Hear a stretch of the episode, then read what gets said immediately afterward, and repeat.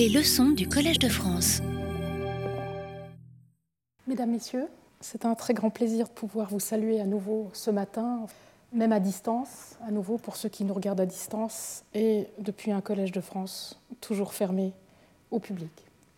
Cette quatrième leçon nous permettra de poursuivre et de terminer la deuxième partie du cours qui, pour mémoire, porte sur le régime général de la diligence due en droit international.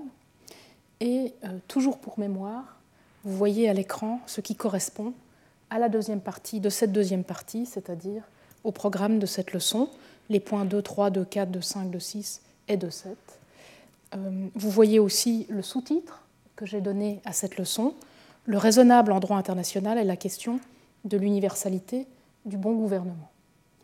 Pourquoi un tel titre? Eh bien, tout simplement parce que le cœur de ce que nous allons voir dans cette euh, quatrième leçon concerne le test du raisonnable dans l'évaluation du contenu de la diligence due. Et dans ce contexte, il faudra que nous traitions non seulement de la généralité de ce raisonnable, mais aussi de son universalité, et notamment de l'universalité du standard du bon gouvernement en droit international, qui est celui que nous utilisons pour déterminer le contenu de la diligence due. Alors, nous en étions arrivés, euh, pour mémoire, dans le champ d'application de la diligence due, au point 2.3.2, le champ d'application matériel de la diligence due. Nous avions couvert le triangle infernal de la diligence due, qui est le triangle euh, débiteur, bénéficiaire et euh, source ou tierce partie de la, de la diligence due. Et nous pouvons maintenant passer au champ d'application matériel de la diligence due. Les obligations de diligence due impliquent, vous l'aurez compris, et si vous avez suivi les, premières leçons, vous l'avez certainement compris, impliquent de ne pas nuire par négligence à un droit ou intérêt protégé par le droit international. Le champ d'application matériel de la diligence due est donc entièrement ouvert.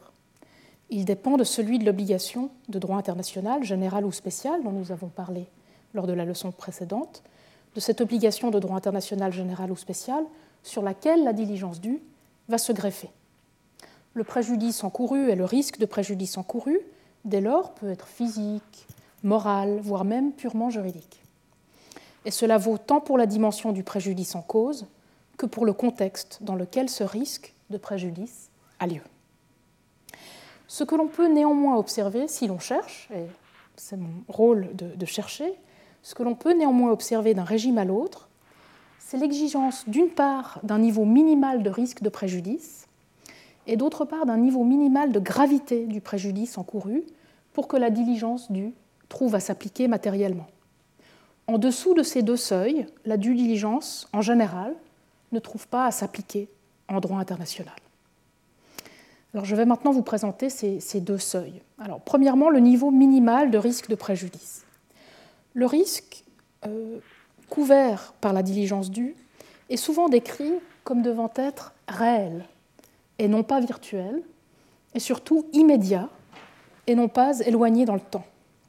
La question demeure ouverte, et chaque régime semble bien sûr moduler ces différents critères de manière à augmenter le degré de diligence requise, et c'est dans ce contexte d'ailleurs que la question de la diligence due à l'égard de risques de préjudice encourus par les générations futures dont nous avions parlé dans la leçon précédente euh, peut euh, se poser.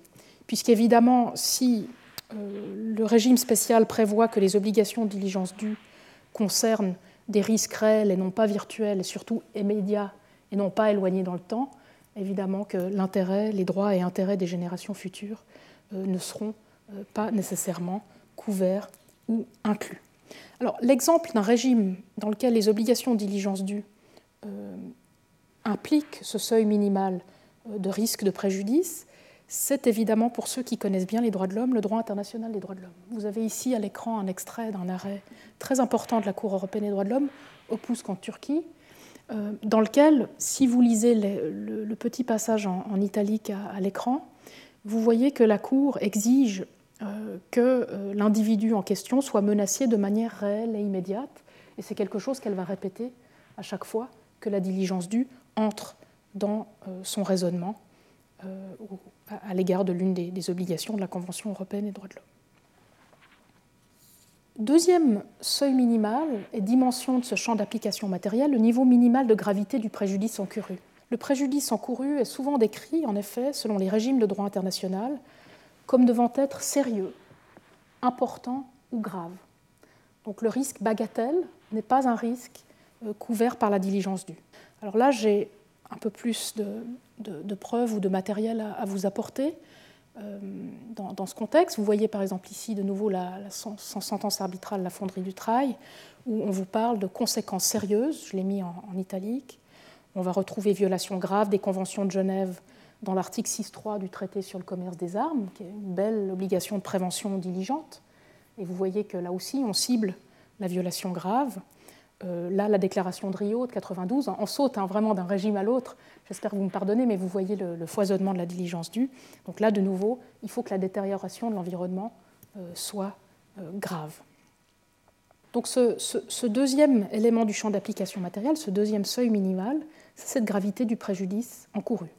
Alors chaque régime va moduler non seulement les termes utilisés, grave, important, sérieux, mais aussi va moduler ces différents critères pour augmenter euh, ou baisser le degré de diligence requise en abaissant ou augmenter dès lors le seuil minimal d'application.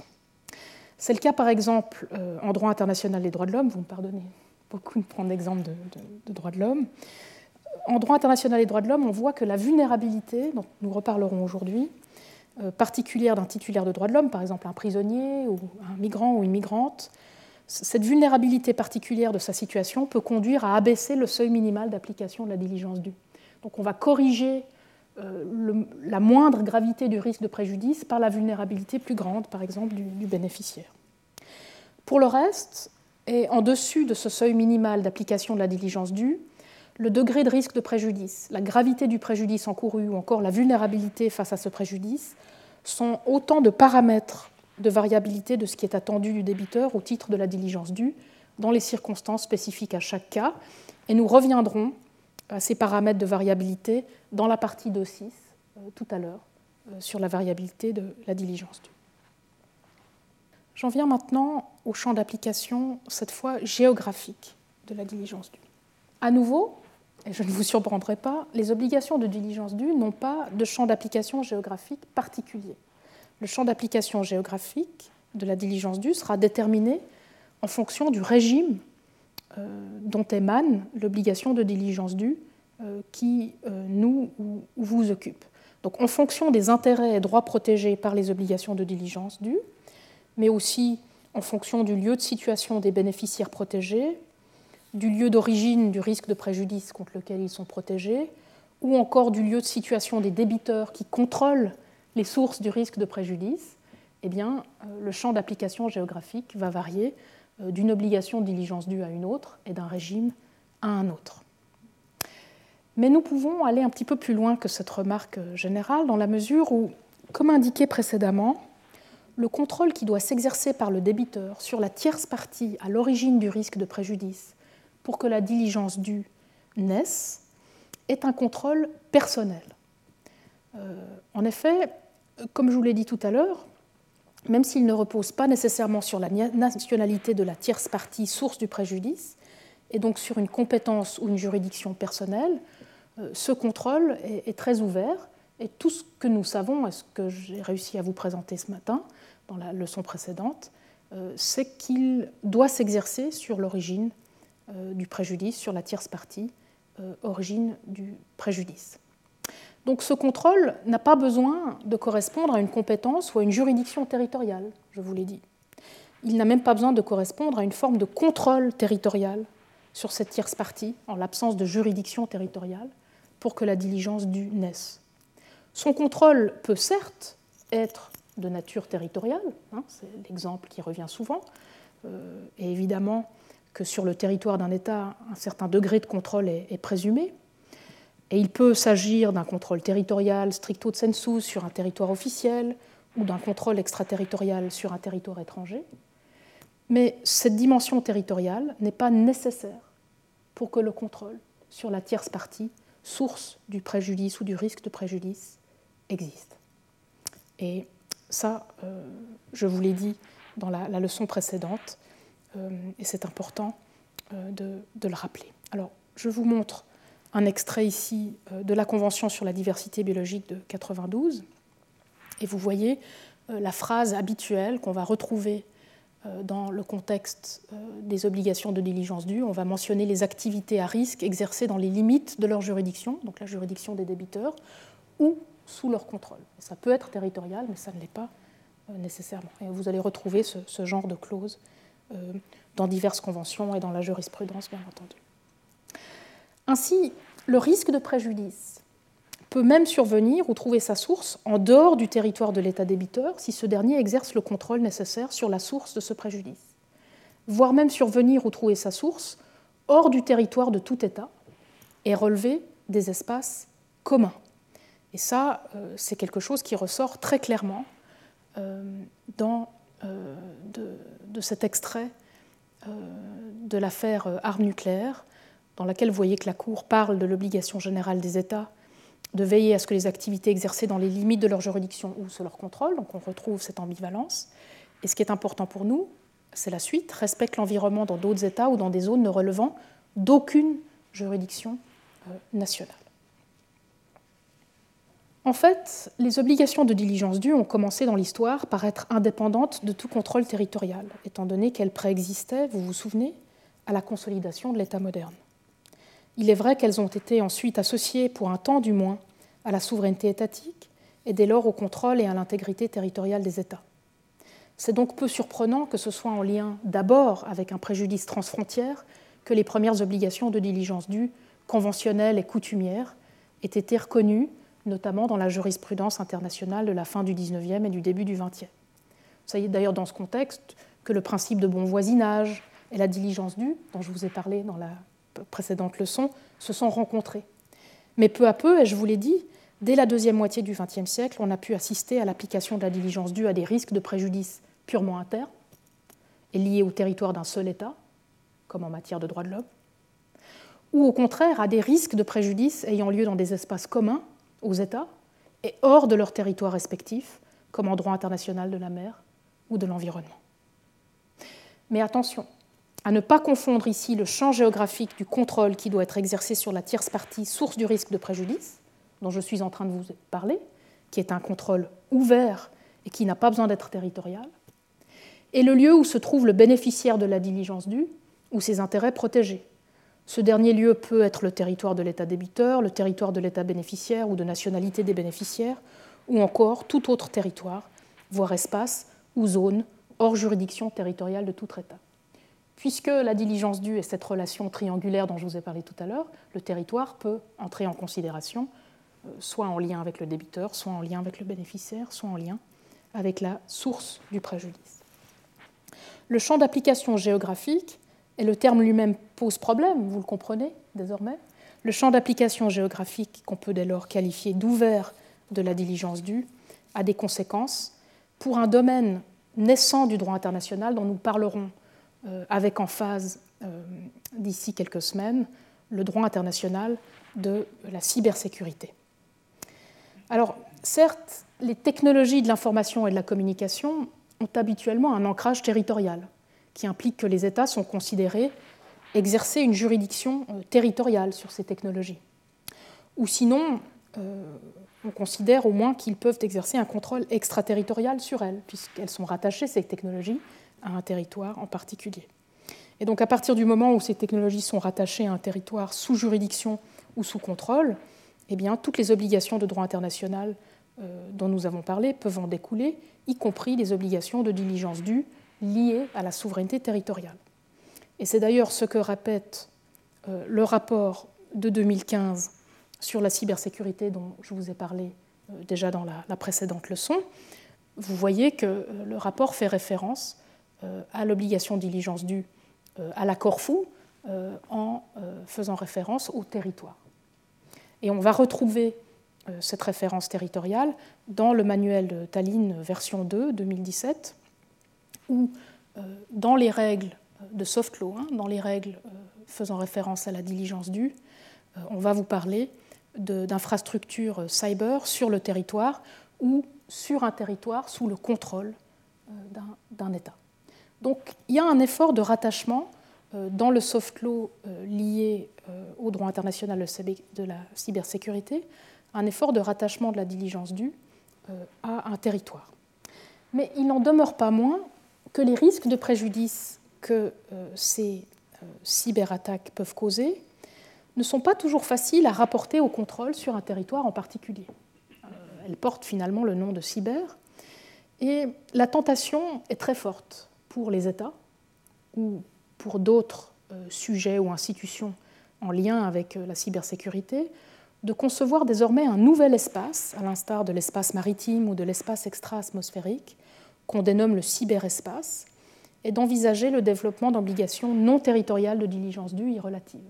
Donc ce cyberespace permet soit d'échapper à la diligence due, en prétendant que cet espace échappe au droit international, ou alors de dire qu'il est tellement particulier qu'il mérite de nouvelles obligations de diligence due particulières, avec un régime particulier. Je pense qu'il faut se méfier de cette, tentation-là, elle, est grande, elle existe. Euh, en effet, euh, indépendamment de la question de savoir si un tel espace existe ou non juridiquement, euh, je ne pense pas qu'ils doivent être considérés comme échappant entièrement au champ d'application, y compris territorial, de la diligence due. En effet, le droit international et les droits, le droit des gens qui habitent ce monde, qu'ils soient victimes ou indirects de cyberattaques, et donc bénéficiaires de diligence due, ou hackers et donc tierces parties cause du préjudice, objet de diligence due. Et ces gens, jusqu'à nouvel ordre, sont de chair et d'os, et jusqu'à nouvel ordre, résident sur l'un ou l'autre territoire. Et donc ce champ d'application géographique dont je vous ai parlé cet après-midi euh, pourra d'une manière ou d'une autre trouver euh, une accroche euh, sur l'un des angles du triangle de la diligence due. Dernier volet du champ d'application de la diligence due, le champ d'application temporel. Je ne vous surprendrai pas en vous disant que les obligations de diligence due n'ont pas de champ d'application temporel particulier leur champ d'application temporel dépend du régime dans lequel euh, vont être identifiés les droits et intérêts protégés et les obligations sur lesquelles la diligence due va se greffer. Comme nous l'avons vu précédemment, certains régimes spéciaux prévoient même un seuil minimal d'application de la diligence due sous la forme de l'exigence du caractère immédiat du risque de préjudice. Hein, c'est ce que nous avons vu en droit international des droits de l'homme. Mais toutes ne le font pas, et certains régimes, comme le droit international de l'environnement, incluent les risques à venir qui ne sont pas forcément immédiats euh, dans le champ temporel des obligations de prévention euh, diligentes. Euh, mais ils le font pour autant, en général, que les risques à venir et non immédiats soient certains. Donc ils vont utiliser la certitude euh, scientifiques, souvent, hein, et on y reviendra souvent dans cette leçon, ils vont utiliser la certitude scientifique pour compenser la non-immédiateté euh, du risque de préjudice euh, à prévenir. Et donc l'immédiateté du risque est remplacée par sa certitude. Une autre relation au temps, ce n'est plus le temps commun, mais c'est le temps de la science. Et ça, c'est quelque chose auquel il faut être particulièrement attentif.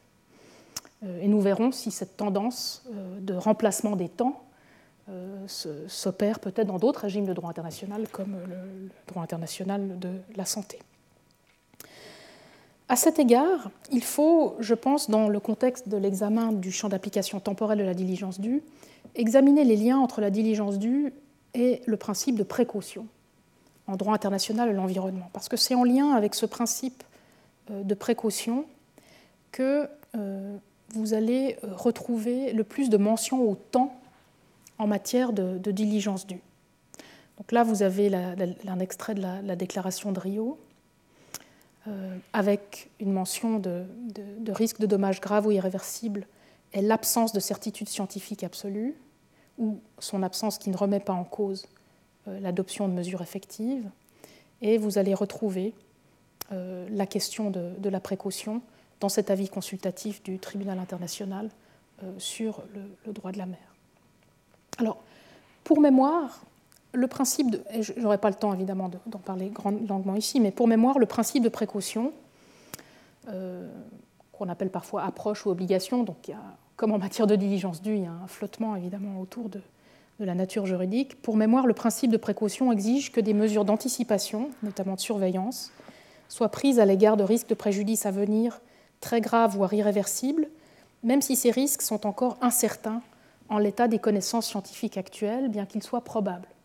Donc c'est plus une immédiateté du risque, c'est plus un risque non immédiat mais certain, c'est un risque qui n'est pas du tout certain, mais qui peut avoir des conséquences euh, très graves voire irréversibles, et qui a une certaine plausibilité ou probabilité. Donc vous voyez que le temps de la diligence due peut, varier euh, vraiment énormément. Alors je ne vais pas entrer ici dans le détail du principe de précaution, ni dans sa relation progressive sur le plan temporel avec le principe de prévention, c'est ce qu'on voit bien en droit international de l'environnement, par rapport à la temporalité du risque, mais il suffit, à mon avis déjà, pour vous, si ça vous intéresse, de mentionner le, risque, le rôle exclusif qu'on peut contester, à mon avis, que jouent les connaissances scientifiques dans la détermination de l'application de la diligence due en droit international de l'environnement. Alors un peu de science, certainement, mais pourquoi que euh, la référence à la certitude euh, scientifique pour déterminer le champ d'application euh, temporel?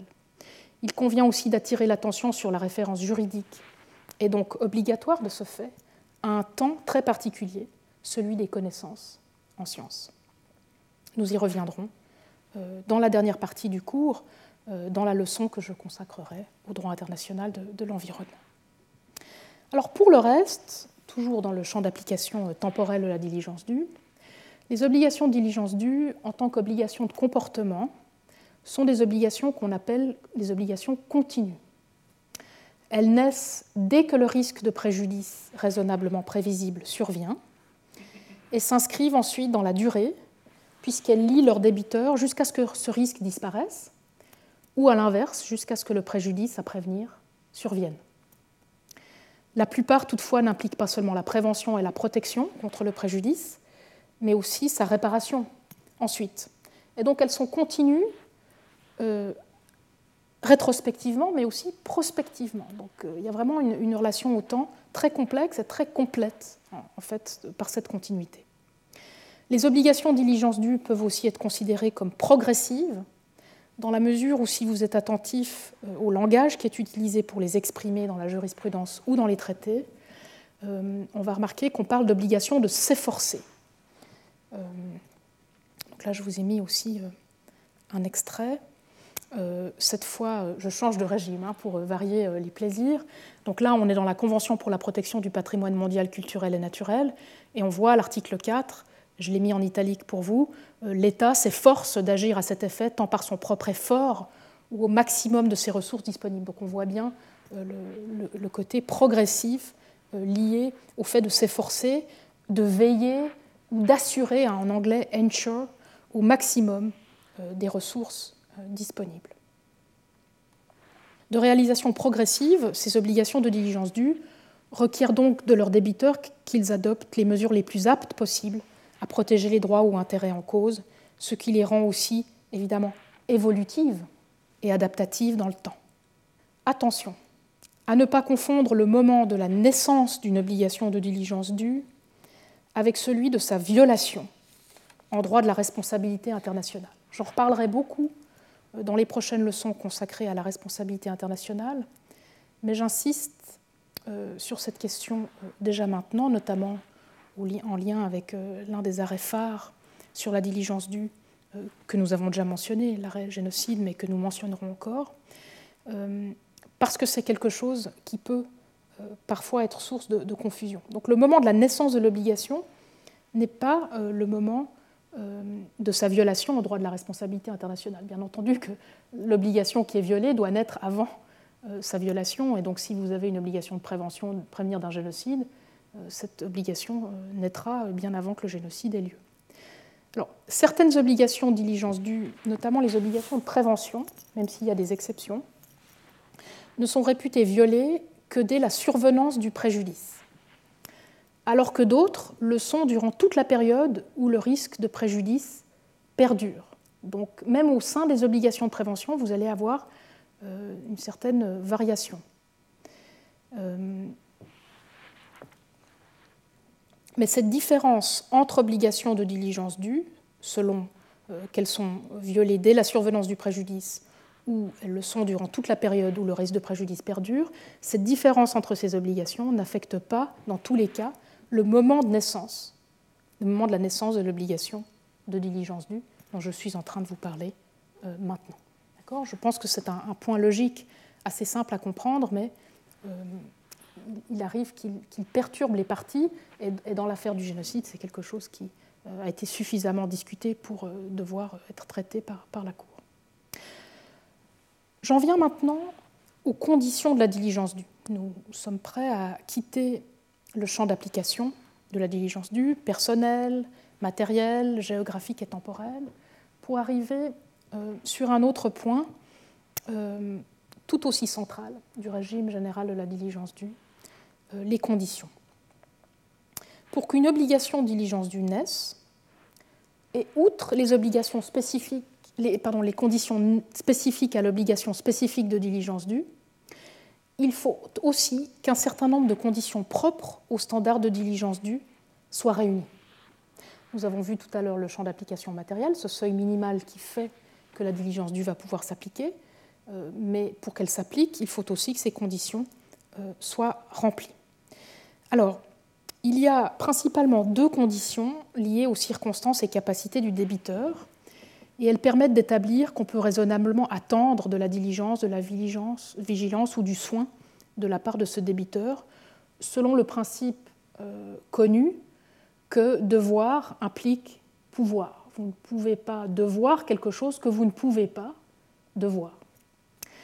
Et donc, euh, les circonstances et les capacités du débiteur vont être absolument centrales, non seulement pour déterminer, nous allons le voir, le contenu de la diligence due, mais aussi pour déterminer ses conditions d'application.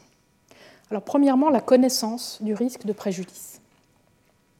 Selon cette première condition, il convient de vérifier que le débiteur éventuel de diligence due a connaissance du risque de préjudice encouru et dont il doit protéger les droits et intérêts sur lesquels porte l'obligation spécifique de diligence due. Il peut s'agir aussi bien d'une connaissance réelle, et c'est là que ça devient difficile, que d'une connaissance attribuée ou construite de ce risque de préjudice en fonction des circonstances. Je m'explique. Il faut établir ce que le débiteur éventuel de diligence due savait, mais aussi, ou du moins, ce qu'il aurait dû savoir. Et donc, on est en train de vérifier une capacité, une connaissance de risque, mais cette capacité est déjà construite de manière normative comme impliquant euh, une reconstruction de ce qu'il aurait dû savoir. Qu'on ne sort jamais véritablement du normatif, même lorsque l'on parle euh, de capacité ici. C'est d'ailleurs ce critère, donc cette, cette connaissance du risque de préjudice, qui constitue la première condition d'application de l'obligation de diligence due dans le domaine que je cite très souvent du droit international des droits de l'homme et notamment euh, dans le régime de la Convention européenne euh, des droits de l'homme. Et je reprends cette fois un autre arrêt de la Cour européenne des droits de l'homme, l'arrêt O'Keeffe contre Irlande, autre arrêt célèbre en matière d'obligation euh, positive ici liée au, mauvais traitement et aux abus sexuels sur, sur des enfants. Et là, euh, on voit bien euh, que la question de la prévisibilité raisonnable est une, condition euh, essentielle pour l'application de la diligence due selon la Cour européenne des droits de l'homme. Mais on va retrouver cette, cette condition de la prévisibilité raisonnable dans d'autres régimes comme le droit diplomatique ou la Convention internationale sur le génocide dont je vous ai parlé tout à l'heure. La difficulté en pratique, bien sûr, c'est d'évaluer cette prévisibilité raisonnable. En effet, il faudra pouvoir établir le lien de causalité même ténu entre les mesures prises ou non par le débiteur et l'accroissement du risque de préjudice ainsi causé, d'une part, et sa connaissance de ce lien de causalité. Il faudra non seulement établir qu'il connaissait le risque de préjudice, mais qu'il connaissait aussi, était en mesure d'évaluer la causalité entre les mesures qu'il prenait ou non et l'accroissement du risque de préjudice. Donc en termes de preuve de causalité, de cette prévisibilité, euh, ça peut devenir euh, assez complexe et nous parlerons d'ailleurs beaucoup de causalité dans les prochaines leçons euh, sur la responsabilité. Deuxième condition d'application de la diligence due, la capacité de prendre des mesures. Il s'agit de vérifier ici que le débiteur éventuel de diligence due a bien la capacité nécessaire pour que naisse un devoir d'être diligent. Non seulement faut-il établir qu'il savait ou devait savoir, mais il faut encore établir qu'il pouvait faire quelque chose. Ce critère constitue d'ailleurs de nouveau la deuxième condition d'application de l'obligation de la diligence due en droit international euh, des droits de l'homme, puisque la Cour européenne des droits de l'homme se réfère à cette deuxième condition comme la condition de capacité raisonnable. Donc la première, c'était prévisibilité raisonnable, et la deuxième, capacité raisonnable, et vous allez la retrouver euh, quasiment dans tous les régimes où l'on rencontre des obligations de diligence due. Étant donné que ces deux conditions, vous l'aurez remarqué, hein, que ces deux conditions ont à voir avec ce qui peut être raisonnablement prévu ou raisonnablement attendu ou dû par le débiteur éventuel au titre de la diligence due, nous en reparlerons évidemment longuement cet après-midi dans le cadre du contenu de la diligence due dans la prochaine section. Il faut souligner euh, par ailleurs que ces deux conditions de la diligence due deviendront ensuite autant de paramètres de variabilité, puisqu'en fonction du degré de connaissance réelle ou construite et du degré de capacité du débiteur, eh le contenu de diligence va varier. Alors, elles constituent des conditions minimales d'application, mais ensuite, si vous saviez beaucoup de choses ou si vous aviez beaucoup de capacité d'intervenir, eh bien, évidemment, votre diligence due va s'accroître euh, en fonction euh, de, euh, de, ce, de, ce, degré et de la variabilité de ce degré.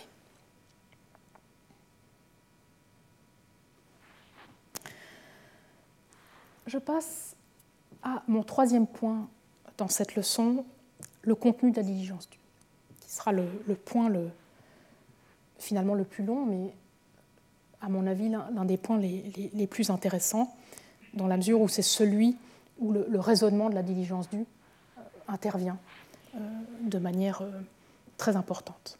Alors, pour mémoire, une obligation de X avec diligence due consiste négativement en une obligation de ne pas nuire par négligence aux droits ou intérêts protégés par le droit international. Le contenu du standard de diligence dépend donc fondamentalement de celui de l'obligation sur laquelle il est greffé et ne fait que qualifier ce contenu en exigeant que le débiteur fasse preuve d'un soin raisonnable dans ce qu'il doit faire. Et donc, à nouveau, la tentation, ce serait de, considérer que finalement l'obligation sur laquelle la diligence due est greffée va faire tout le travail. Mais ça n'est pas si simple, fort heureusement pour nous qui nous occupons de diligence due. Donc, afin de mieux cerner le contenu résiduel propre au standard de diligence due, il faut distinguer entre les obligations de X avec diligence due, qui sont le véhicule sur lequel la, diligence due va se greffer, les mesures de soins ou l'absence de nuisance négligente qui en qualifient le contenu, la diligence, et le caractère raisonnable des mesures de diligence qu'elles exigent pour leur respect. Donc, obligation de diligence faut vraiment travailler sur ces trois euh, éléments pour pouvoir euh, cerner le contenu de la diligence due et donc le contenu des obligations de X avec diligence due. je commence avec les obligations de X avec diligence due. Comme je l'ai indiqué, la diligence due est un standard de comportement qui qualifie une obligation de X avec diligence due, d'où sa qualification fréquente, nous l'avons vu dans la, dernière leçon, d'obligation de diligence due tout court ou de devoir de diligence tout court. Il n'y a pas de diligence due sans l'obligation qui est qualifiée par la diligence due. Ces obligations spécifiques sont principalement des obligations de comportement, à tel point que dans la doctrine, on identifie souvent les obligations de comportement aux obligations de diligence due. Donc il y a vraiment une identité très forte ici. Il ne faut pas exclure toutefois qu'il puisse aussi s'agir d'obligations de résultat qui comprennent un volet comportemental qui, lui, serait soumis au standard de comportement qu'est la diligence due. Donc vous pourriez imaginer par exemple une obligation de juger de manière diligente, qui serait une obligation euh, de résultat, mais avec un volet comportemental qui, lui, serait qualifié par la diligence due.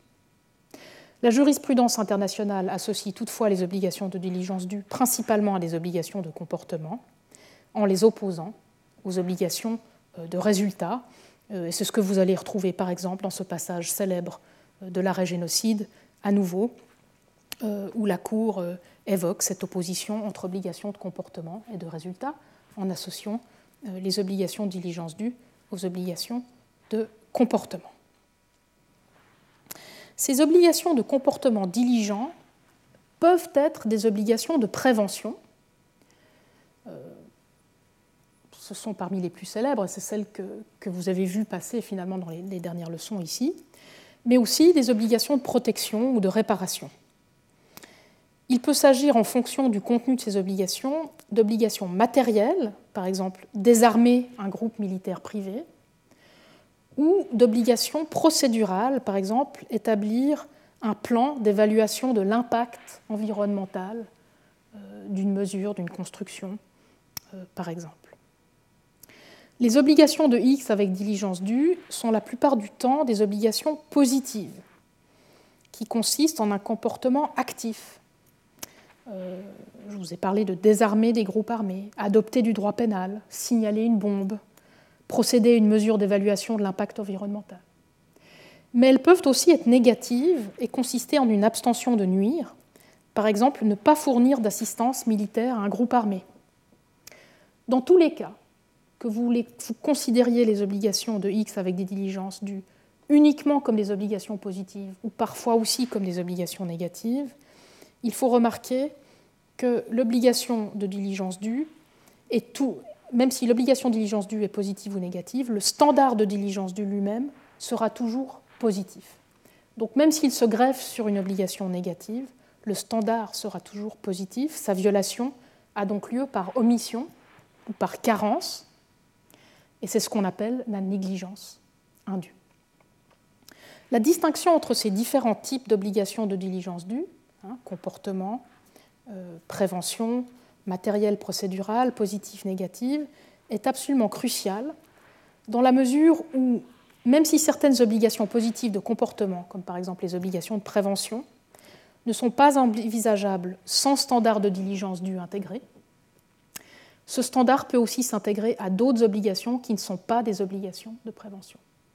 Et j'insiste sur ce point parce qu'en droit international de l'environnement, quasiment toute la discussion de la diligence due se concentre sur les obligations euh, positives de comportement qui sont des obligations de prévention, jusqu'à nous faire oublier qu'on pourrait aussi avoir des obligations de comportement diligent qui ne sont pas des obligations de prévention. De nos jours, l'identification complète que l'on va retrouver dans certains régimes comme le droit international de l'environnement entre la diligence due euh, en lien aux obligations de prévention, de précaution et de coopération et la diligence due tout court est particulièrement problématique. On comprend bien euh, qu'elle découle d'un enjeu de source ou de régime. Comme je vous l'ai montré ce matin en vous montrant l'extrait que je vous repasse à l'écran euh, de l'arrêt sur les usines de pâte à papier, on comprend bien le calcul que, que, fait la Cour. Il est important pour la Cour ici de faire découler du standard de diligence due une obligation coutumière de prévention. Et donc, en souhaitant atteindre cet objectif, eh bien, la Cour a besoin d'associer les obligations de prévention aux standards de diligence due. Euh, mais euh, c'est euh, totalement contextuel et lié à ce régime particulier. Il ne faut pas en conclure que toutes les obligations de diligence due sont des obligations de prévention, de précaution ou de coopération. Et c'est très important au moment où nous distinguons ce qui est constitutif d'une violation de la diligence due de ce qui est constitutif d'une violation, d'une obligation de prévention diligente. Les obligations de prévention diligente, je l'ai dit tout à l'heure, sont souvent considérées comme n'étant violées que lorsque le, préjudice qui devait être prévenu est survenu. Si vous associez les obligations de diligence due à des obligations de prévention diligente, eh bien vous aurez tendance à penser que pour que l'obligation de diligence due soit violée, il faudra nécessairement que le préjudice à prévenir soit survenu alors qu'il n'y a aucune exigence de naissance euh, de ce préjudice pour la violation d'autres obligations de diligence due. D'accord?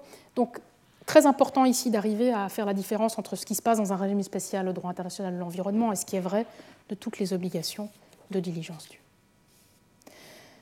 Ainsi, la majorité des obligations de prévention, même s'il demeure un doute sur la généralité de cette caractéristique hors du droit de l'environnement, ne peuvent en effet être considérées comme violées que dès que le préjudice à prévenir est survenu. Et cela vaut même si sa survenance n'implique pas nécessairement sa violation, contrairement à ce qui serait le cas pour une obligation de résultat, et pour autant bien sûr que toutes les mesures raisonnables de prévention aient bien été prises.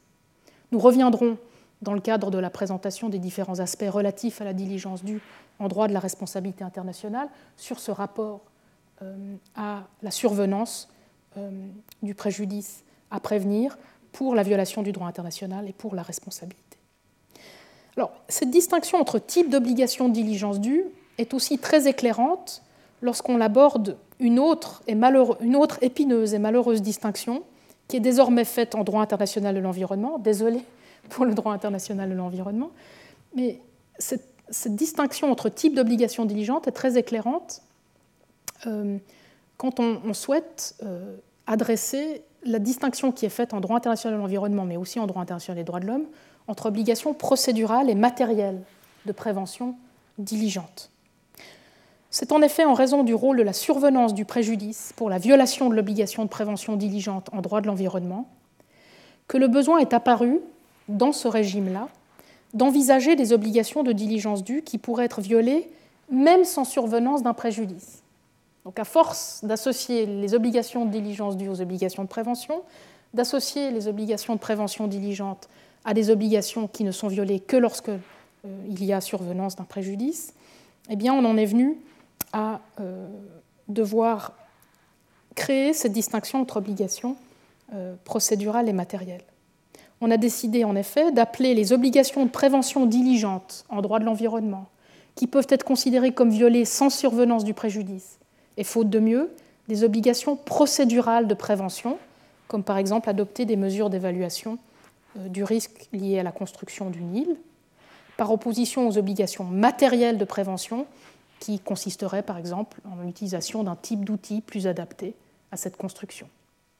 Cette distinction entre obligations matérielles et procédurales de prévention, que l'on retrouve, je vous l'ai dit, en droit de l'environnement et en droit de l'homme, est critiquée comme n'ayant que peu de sens en soi, qu'est-ce qui finalement est la différence entre la procédure et le matériel, mais aussi parce qu'elle repose, je vous l'ai dit, sur une généralisation erronée de la condition de survenance du préjudice à prévenir pour la violation de toute obligation de prévention diligente.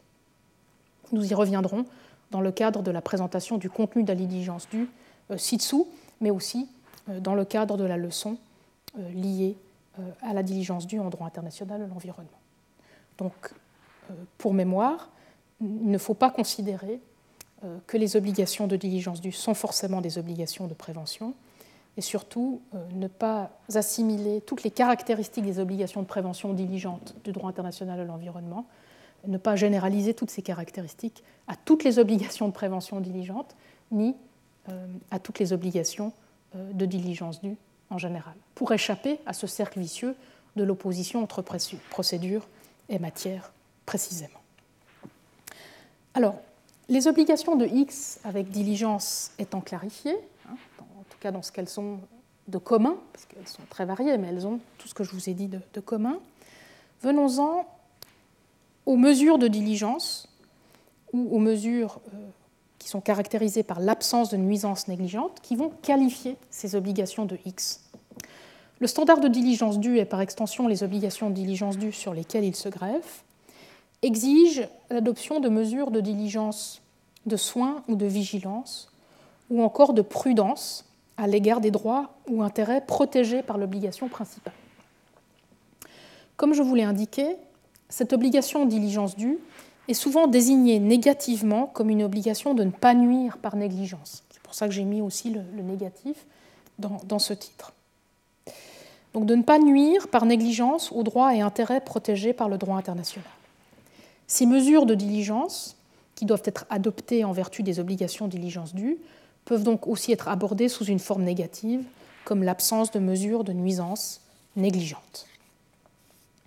Ces obligations de diligence due, je vous l'ai dit, sont des obligations de s'efforcer et d'adopter les mesures les plus aptes possibles à protéger les droits ou intérêts en cause dans le cadre du comportement requis par l'obligation qualifiée par le standard de diligence due et cette notion d'effort, de s'efforcer, évoque évidemment la notion de bonne foi dans le respect de la diligence due. Donc vous avez euh, ici la bonne foi qui s'invite euh, très clairement euh, dans cette, cette, manière de qualifier l'effort à faire pour être diligent et apporter le, le soin dû.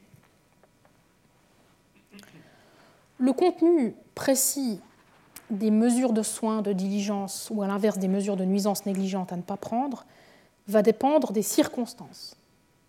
C'est là qu'on va entamer euh, un travail qui va essayer de saisir euh, comment les circonstances vont peser sur ce qui est dû. Donc il dépend à la fois du seuil minimal de ce qui peut être raisonnablement attendu en général dans ces circonstances, et de différents paramètres propres au débiteur qui peuvent encore faire varier ce qui peut être raisonnablement attendu de lui spécifiquement dans ces circonstances. Donc vous aurez un seuil minimal de ce qui peut être attendu de toute institution du même type en général dans ces circonstances, puis ensuite vous aurez besoin de rajouter une évaluation de différents paramètres propres au débiteur qui vont pouvoir nous faire déterminer ce qui pouvait être raisonnablement attendu de lui spécifiquement dans ces circonstances. Le seuil minimal fera l'objet des prochains développements sur le contenu raisonnable, donc du point de 5.3, tandis que les paramètres de variabilité propres au débiteur seront discutés dans la prochaine section. Quant au seuil maximal, donc le plafond de ce qui peut être attendu au titre de la diligence due dans les circonstances, nous en parlerons dans le cadre des limites de la diligence due à la fin de cette leçon, puisque s'il y a un seuil minimal, il y a aussi un seuil maximal. Donc c'est très intéressant de, voyager d'un seuil à l'autre.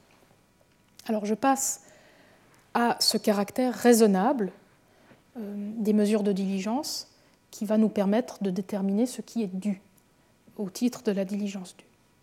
Le standard de diligence due est un standard de comportement qui requiert du débiteur qu'il fasse montre d'une diligence, d'une vigilance ou d'un soin que l'on appelle dû, requis ou raisonnable, hein, selon les contextes. Quelquefois, on utilise même le terme voulu.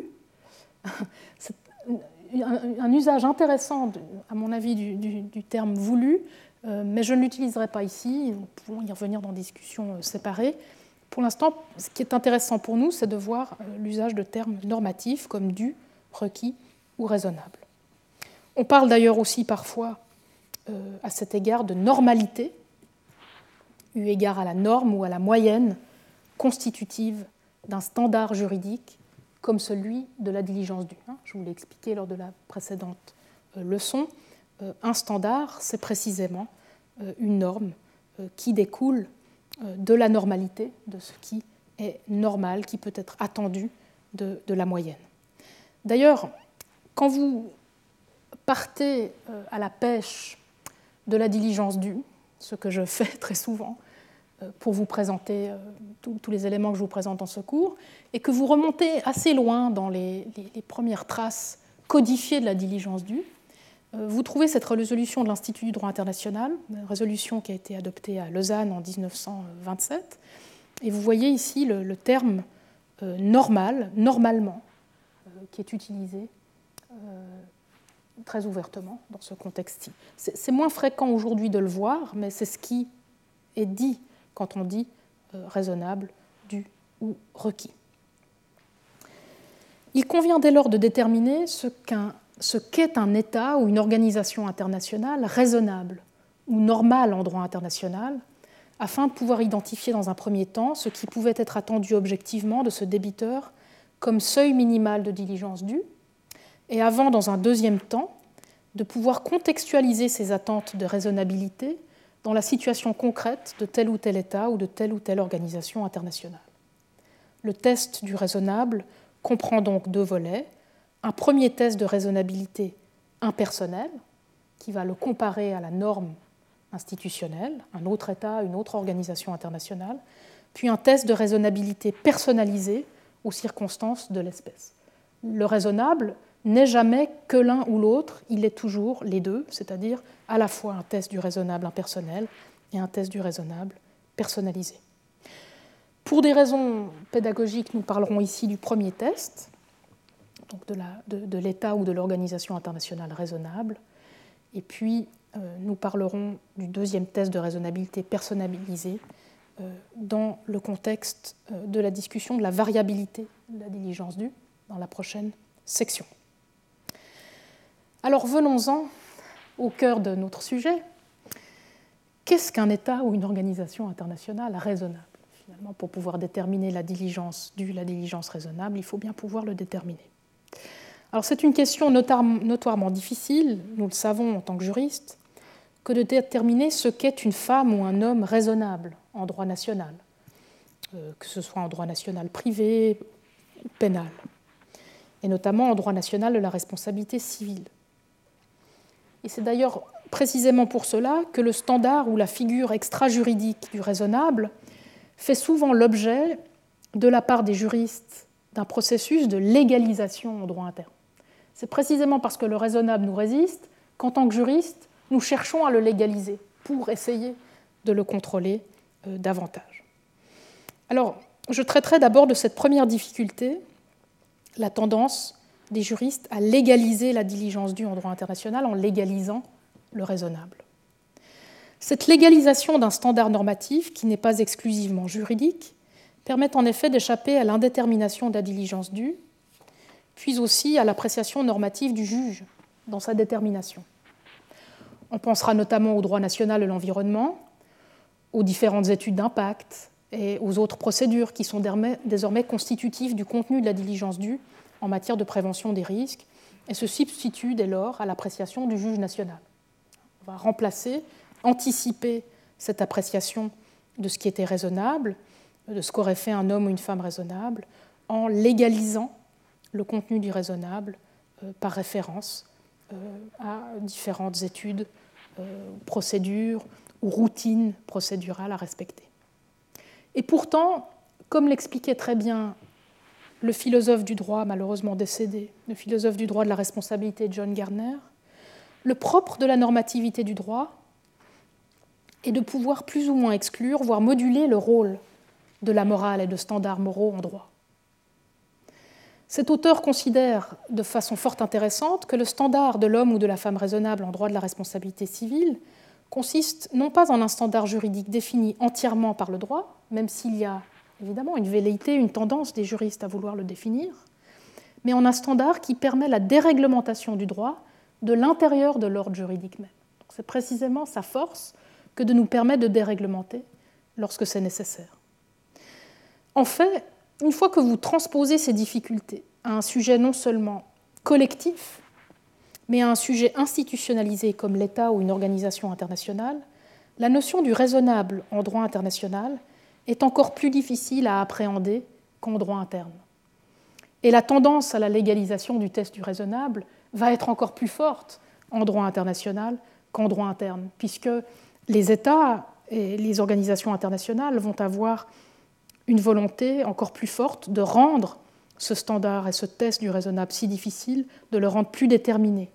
Une tendance encore exacerbée par les spécificités du droit international et notamment la question de l'universalité de ce droit. Donc non seulement le raisonnable et son indétermination est difficile lorsque vous parlez d'une institution collective et institutionnalisée, mais en plus le fait que ce raisonnable doit être universel et applicable par conséquent à tous les États du monde euh, rend la question très difficile. À cela s'ajoute encore la méfiance à l'égard du juge international, qui est encore plus grande en droit international qu'en droit interne, euh, pour toutes sortes de raisons liées soit à l'absence de tribunaux obligatoires, soit fut un temps à la prolifération judiciaire internationale. Et donc les États vont avoir tendance à vouloir spécifier et ainsi déterminer plus précisément ce qui est attendu d'eux au titre de la diligence due. Et ils vont le faire dans des traités internationaux, comme nous l'avons vu ce matin. C'est pour ça qu'on remarque une recrudescence euh, des, traités internationaux qui précisent le contenu de la diligence due et donc du raisonnable.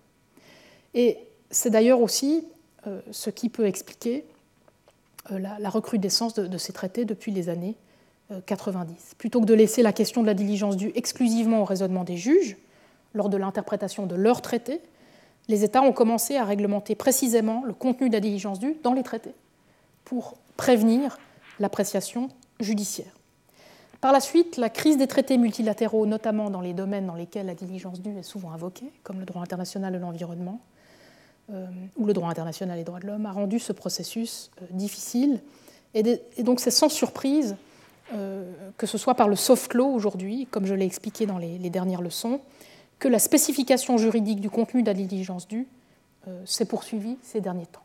D'accord? Donc c'est vraiment ça qui explique la recrudescence des conventions, des traités dès les années 90 pour spécifier ce contenu, et quand les traités n'y arrivent plus, soit parce que tous les débiteurs ne peuvent pas être liés par les traités, soit parce que les traités multilatéraux sont en crise, eh bien c'est le soft law euh, qui prend euh, la suite de cette entreprise de légalisation du contenu du raisonnable dans le droit international de la diligence due. Alors, cette tendance à légaliser le contenu de la diligence due en droit international contemporain, conventionnel ou, doux, ou souple, prend deux formes en particulier, qui seront familières euh, à celles et ceux d'entre vous qui travaillent en droit international de l'environnement, mais aussi en droit international des droits de l'homme, puisque ces deux régimes souffrent de ces, deux tendances de légalisation du raisonnable. La première forme que prend cette légalisation du raisonnable euh, en droit international de la, diligence due, c'est la, technicisation. En effet, on observe une multiplication de standards professionnels, donc d'associations professionnelles euh, techniques, scientifiques, ou du moins de standards technoscientifiques tout court, à même de déterminer le contenu de la diligence due par les États, notamment en matière de prévention des préjudices environnementaux. Si vous regardez les derniers arrêts, y compris en droit de l'homme, liés à l'environnement, vous allez voir des pages, des pages de chiffres, de standards euh, liés euh, à ces, chiffres euh, qui essayent de rationaliser, de légaliser au maximum ce contenu du, raisonnable. Ces standards permettent en effet d'identifier beaucoup plus rapidement et sans appréciation normative aucune ce qui est attendu des États, voire des organisations internationales, au titre de leurs obligations de prévention ou de précaution diligentes, euh, dans ces, différents domaines du droit, et donc de spécifier, d'objectiver en amont ce qui est dû au titre de la diligence due, voire même d'universaliser ce contenu. Hein. Euh, quand vous universalisez par la science, vous le rendez quasiment incontestable. On observe là exactement le même développement que nous avons observé en droit interne de l'environnement, où les standards technoscientifiques sont omniprésents l'évaluation normative du juste ou du raisonnable en droit est remplacée par une détermination épistémique du vrai en science. Cette technicisation ou standardisation technoscientifique de la diligence due est particulièrement présente lorsqu'il s'agit des principes de prévention et de précaution diligente en droit international de l'environnement. En effet, ces principes et les obligations de diligence due qui leur sont liées font de la certitude technoscientifique, nous l'avons vu tout à l'heure, un paramètre de ce qui peut être attendu, de manière raisonnable ou non, du débiteur de ses obligations euh, de diligence. Non seulement un paramètre du raisonnable, mais aussi, nous l'avons vu, un déclencheur temporel de l'application de ces obligations. Alors, ici, vous avez la référence à la certitude scientifique absolue dans la déclaration de Rio. Vous retrouvez, l'avis consultatif du Tribunal international du droit de la mer, vous retrouvez cette mention euh, des, des, preuves scientifiques à apporter de ce qui était dû. Sans surprise, vu sur cet angle-là, l'État ou l'organisation internationale raisonnable est donc devenu, ou en passe de devenir, un État ou une organisation internationale scientifique. Et ce danger guette désormais le droit international de la santé et l'évaluation du contenu de la diligence due dans ce domaine.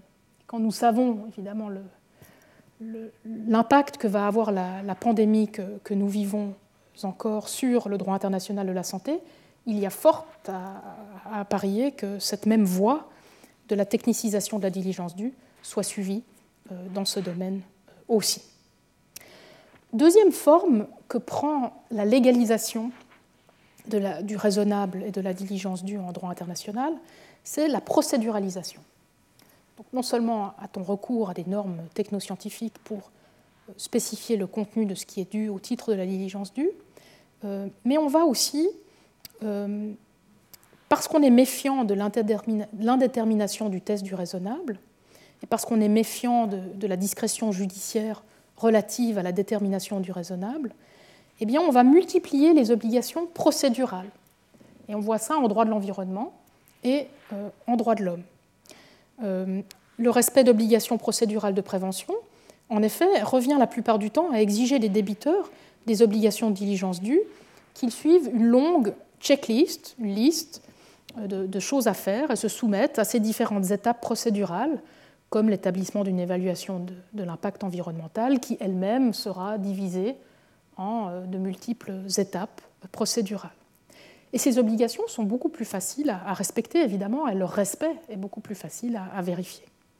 Et en assurant leur respect, les tribunaux internationaux qui agissent ensuite, euh, en, aval, comme notamment le tribunal international du droit de la mer, eh craignent, ou les tribunaux arbitraux, craignent beaucoup moins d'être accusés d'activisme euh, s'ils doivent procéder simplement euh, à l'évaluation du respect de ces procédures que s'il devait procéder à l'évaluation de ce qu'il était raisonnable de faire euh, dans ces circonstances. Alors, à nouveau, la procéduralisation, comme les standards technoscientifiques, se fait au prix de l'évaluation du contenu raisonnable et donc normatif de, la diligence due.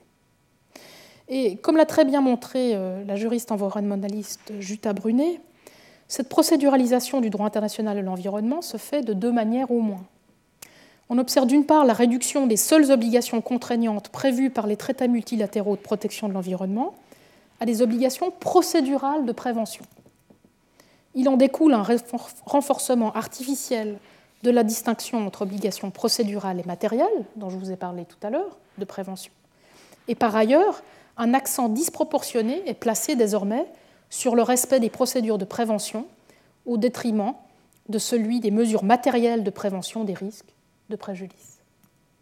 D'autre part, deuxième conséquence, et c'est lié, on peut observer dans ces mêmes traités en matière de droit de l'environnement la transformation des obligations matérielles de prévention en obligations de résultat pour échapper à l'appréciation du raisonnable, et il en découle dès lors, à terme, une réduction progressive du nombre d'obligations matérielles de comportement et donc de diligence due en droit international de l'environnement. Donc ce qui semblait être gagnant pour certains États est en fait une grande perte pour la protection internationale de l'environnement. Et le droit international de l'environnement n'est pas le seul régime à souffrir de cette procéduralisation de la diligence due. La procéduralisation des obligations de diligence due est aussi à l'œuvre en droit international des droits de l'homme. Dans la Convention européenne, dans la, jurisprudence de la Cour européenne des droits de l'homme, on va observer euh, la même tendance à vérifier euh, pour euh, évaluer le respect, des obligations positives de prévention ou de protection diligente, la Cour européenne des droits de l'homme va vérifier que différentes étapes procédurales, par exemple la tenue d'un débat parlementaire l'exercice d'un contrôle judiciaire, ont été remplies, sans se pencher ensuite davantage sur le contenu du raisonnement des autorités nationales et sans se pencher sur la manière dont ces autorités justifient les mesures qu'elles ont prises ou qu'elles n'ont pas prises et donc sans se pencher sur les raisons qu'elle donne, ce qui est quand même finalement le propre du raisonnement judiciaire que d'évaluer les raisons qui sont données par ceux que vous jugez. Alors que faire alors pour revenir à une appréciation plus normative de la diligence due et donc euh, du raisonnable en droit international? Il me semble qu'afin de mieux cerner le standard de l'État ou de l'organisation raisonnable, en dehors de ces spécifications conventionnelles ou de soft law, qui ne s'arrêteront pas, hein, et en dehors de la standardisation et de la procéduralisation de la diligence due qu'elle s'applique, il serait bon de revenir à la jurisprudence internationale en la matière et tirer de son raisonnement un standard du raisonnable. Comme l'a bien expliqué le philosophe du droit John Garner, dont je vous parlais tout à l'heure, l'homme ou la femme raisonnable en droit, c'est l'homme ou la femme justifié, c'est-à-dire l'homme ou la femme qui se justifie, qui donne des raisons. Il convient donc de se rapporter au lieu où ces raisons sont données en droit international, et la jurisprudence internationale est l'un de ces lieux.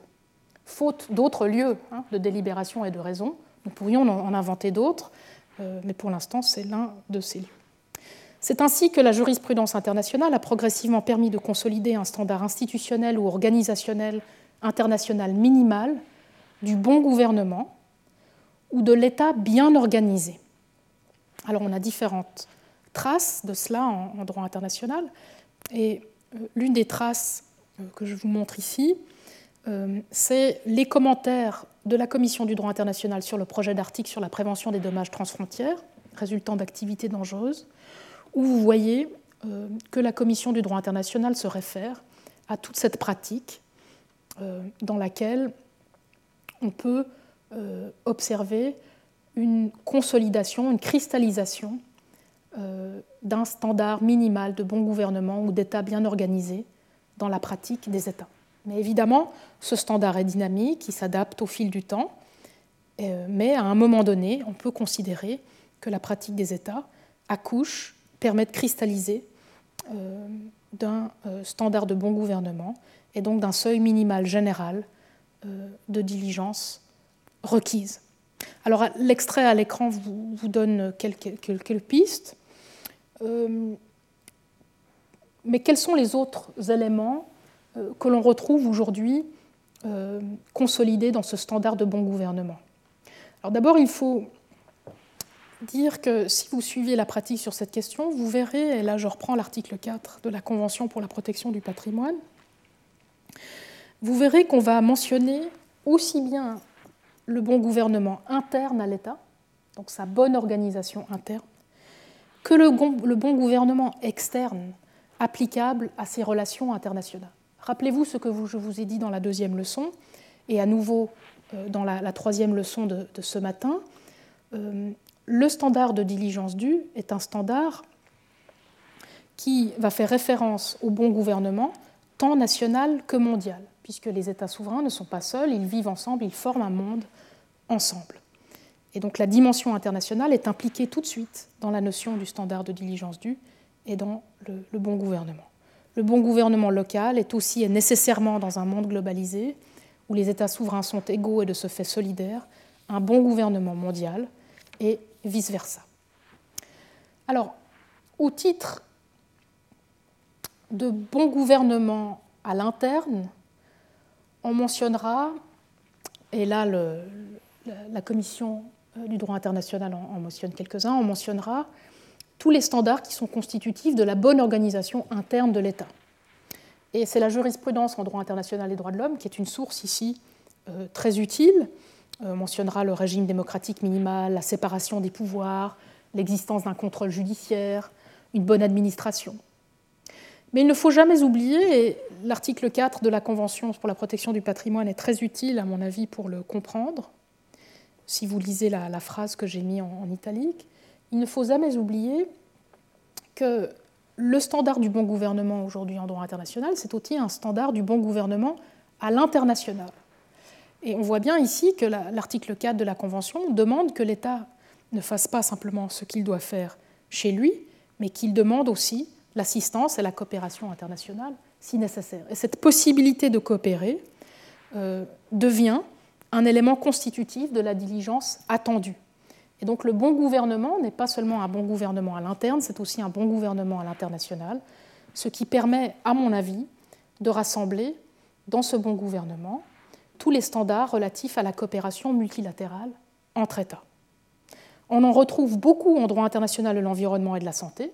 Les États doivent coopérer dans ces régimes-là, mais aussi de protection du patrimoine, je vous l'ai euh, montré, comme le devoir d'évaluer, d'informer, d'inclure dans la consultation ou encore de négocier et de coopérer de bonne foi sur le plan international.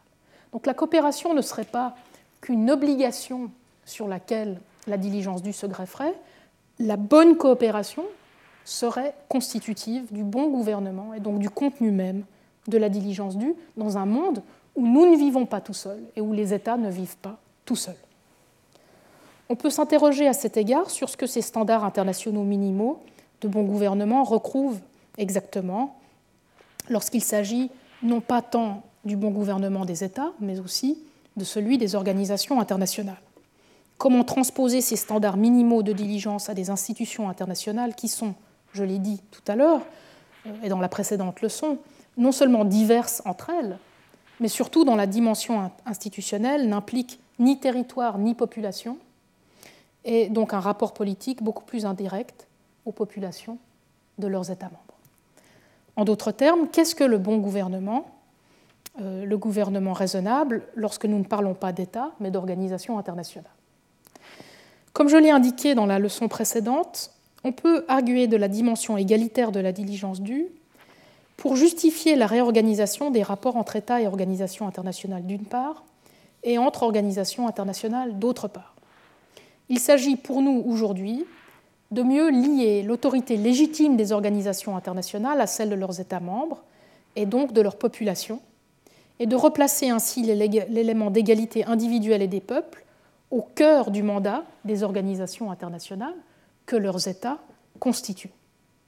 Il sera ensuite possible de tirer de ce mandat et des compétences minimales que les organisations internationales reçoivent de leurs États membres, et donc des populations que ces États représentent au sein de ces organisations, le contenu de leur diligence due.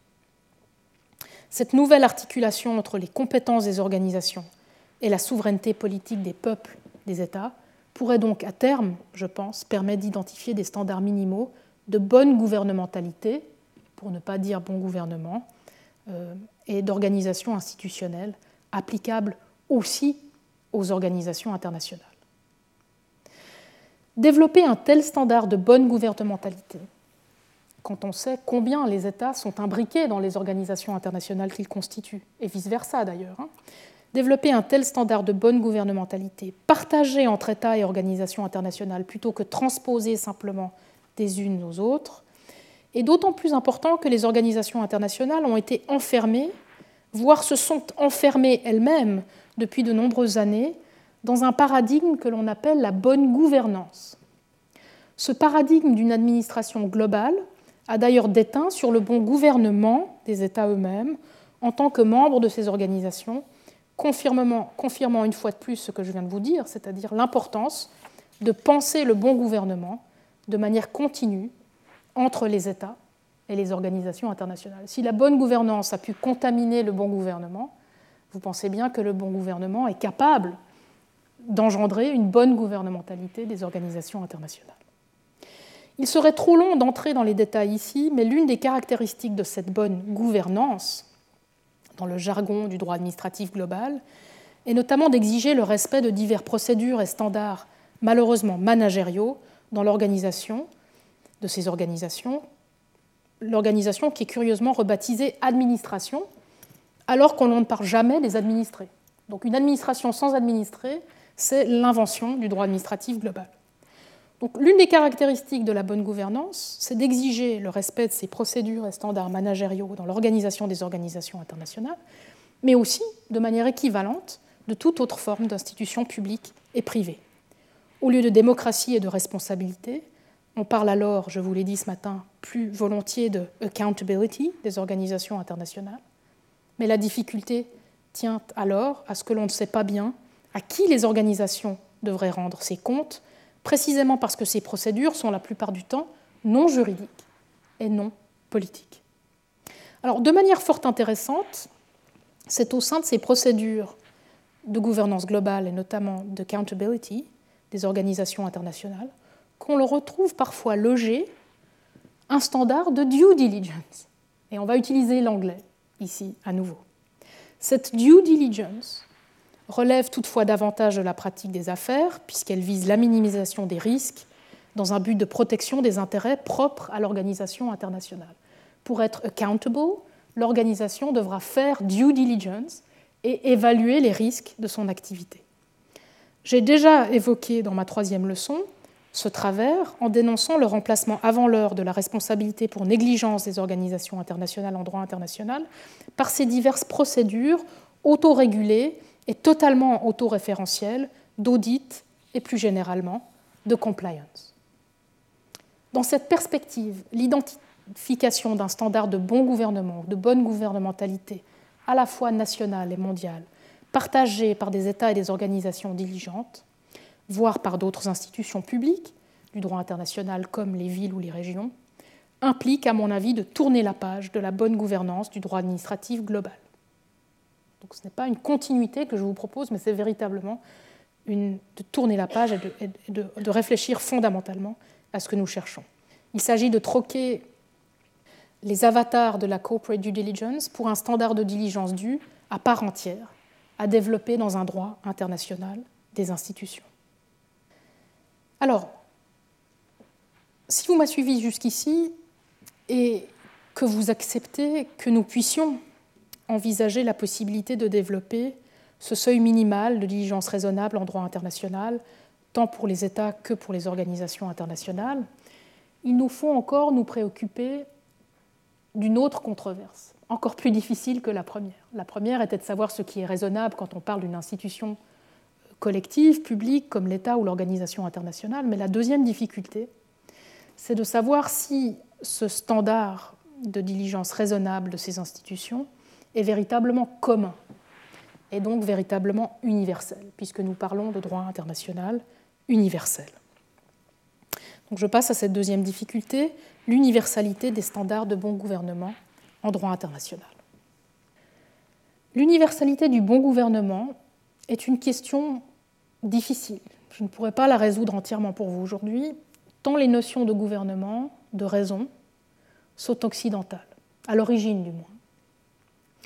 Les différents critères et standards de l'État raisonnable que j'ai évoqués précédemment, qu'il s'agisse de séparation des pouvoirs, de judiciaire, de droits de l'homme, de démocratie, relèvent à l'origine de la notion européenne puis occidentale de l'État civilisé, telle que cette notion a ensuite été universalisée aux autres États du monde dès le XIXe siècle par le droit international, et notamment par la jurisprudence de la Cour internationale de justice, puis par la pratique des organisations internationales qui ont pris le relais euh, de la transposition de euh, cet État civilisé euh, au reste du monde.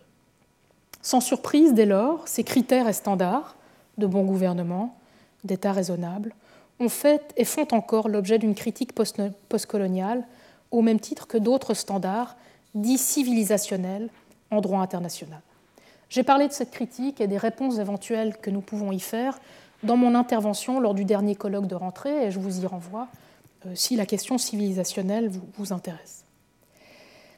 Mais pour que ce standard international minimal de bon gouvernement, applicable à l'État ou à une organisation internationale raisonnable, puisse être justifié universellement et donc prétende véritablement à l'universalité qu'il réclame, il est important de rendre ce standard plus inclusif des autres formes de gouvernementalité, et notamment d'éventuels équivalents non occidentaux de la diligence due développés dans d'autres cultures juridiques.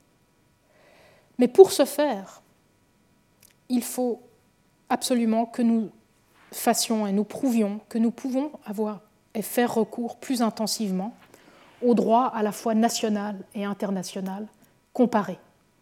Et il faut notamment que la jurisprudence internationale se dote d'instruments pour pouvoir développer ce genre d'exercice de droit national et international comparé de la gouvernementalité. C'est quelque chose qui se fait en partie en droit international des droits de l'homme, mais que l'on voit très peu en fait dans d'autres régimes du droit international, alors que la diligence due et le standard du bon gouvernement, du gouvernement organisé, s'y prêterait euh, très très bien. Alors on comprend très bien pourquoi ça n'a pas été fait, ça a été remplacé finalement par la procéduralisation et la standardisation technoscientifique dont je vous ai parlé tout à l'heure, qui est une autre forme d'universel. Mais je pense qu'il serait véritablement préjudiciable de laisser à la procéduralisation, voire à la standardisation technoscientifique qui est actuellement à l'œuvre en matière de diligence due, le monopole non seulement de la détermination, mais aussi de l'universalisation du contenu de la diligence due. On voit bien en effet comment l'universalité de la science euh, devient un argument pour l'universalité de ces standards de diligence due. Ces nouvelles normes conventionnelles ou de soft law procèdent cependant d'une simple uniformisation de la norme les États les plus puissants, au motif désormais non plus qu'ils seraient plus civilisés, personne n'oserait le dire, mais au motif simplement qu'ils sont plus développés économiquement ou scientifiquement. L'une des critiques de la prétendue universalité du standard de diligence due et des différents standards de bon gouvernement qu'il comprend porte d'ailleurs sur l'une de ses dimensions centrales, la distinction publique-privée. Selon cette critique, la distinction publique-privée ne serait pas partagée par d'autres cultures juridiques dans le monde. Alors, lorsqu'on sait combien la distinction publique-privée a importé dans l'histoire du développement de la diligence due, j'en ai retracé euh, l'historique dans la deuxième leçon, eh bien, la critique de son manque d'universalité doit nous préoccuper. Malgré ses origines en droit romain puis occidental, la distinction publique-privée est aujourd'hui intimement liée à des principes aussi fondamentaux, qui nous paraissent aussi incontestables, que la protection de l'état de droit, la démocratie et des droits de l'homme en droit international. Comme nous en avons fait et comme nous en faisons encore l'expérience, la distinction publique-privée nous protège contre les excès du tout public, que le totalitarisme des années 40 a bien illustré, mais aussi de ceux du tout privé sur lequel le capitalisme est en passe de déboucher, voire encore de leur totale confusion, euh, comme dans certains nouveaux empires mercantiles dans lesquels le public est privé et le privé est public. En fait, le maintien non seulement de la distinction entre public et privé, mais surtout de l'équilibre entre les institutions publiques comme l'État ou les organisations internationales et les personnes privées, est intimement lié au rôle du standard de diligence due. La diligence due a permis, à chaque époque de son histoire, souvenez-vous, de faire répondre la collectivité, le groupe, la tribu ou le clan du fait de ses membres. Mais fait remarquable, elle est parvenue à le faire en ouvrant une troisième voie de la responsabilité publique.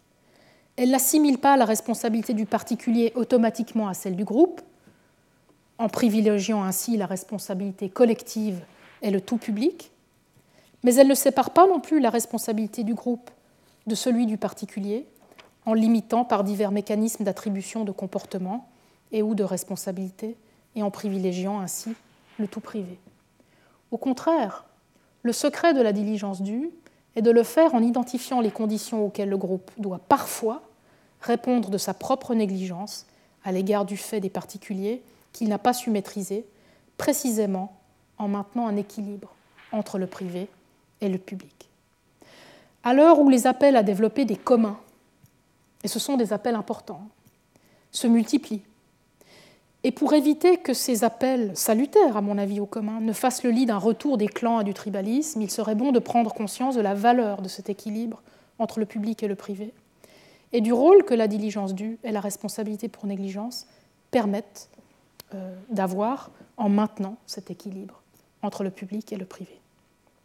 Dès lors, et même si l'on peut, et surtout l'on doit entendre les critiques postcoloniales et anti-impérialistes, et notamment féministe de la distinction publique-privée, il est important de saisir les différents éléments qui s'imbriquent pour composer l'édifice actuel de la gouvernementalité étatique, ce bon gouvernement que protège le droit international contemporain. Chaque réforme du droit international, même si elle est nécessaire pour obtenir davantage d'inclusion, et Dieu sait qu'elle m'importe, doit donc être abordée avec prudence.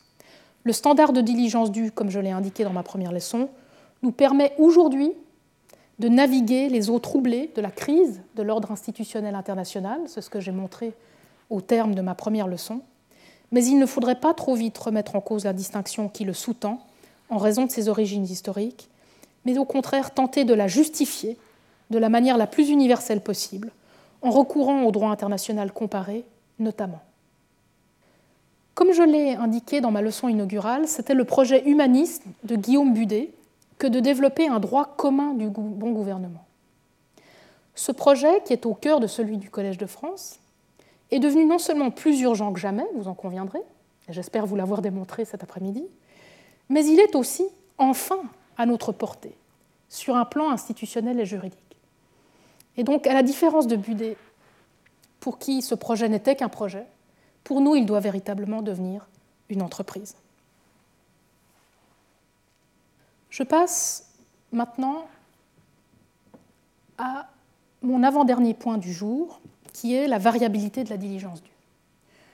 Une fois que vous avez pu déterminer que le champ d'application vous ouvre l'accès à la diligence due, une fois que vous avez déterminé que ces conditions sont remplies, une fois que vous êtes parvenu tant bien que mal à naviguer les écueils du raisonnable, de l'État ou euh, des organisations internationales, et donc que vous avez défini ou déterminé le contenu de la diligence due à un niveau impersonnel euh, de la part du débiteur, il faut encore pouvoir vérifier ce qui était dû personnellement par le débiteur, dans ces circonstances propres.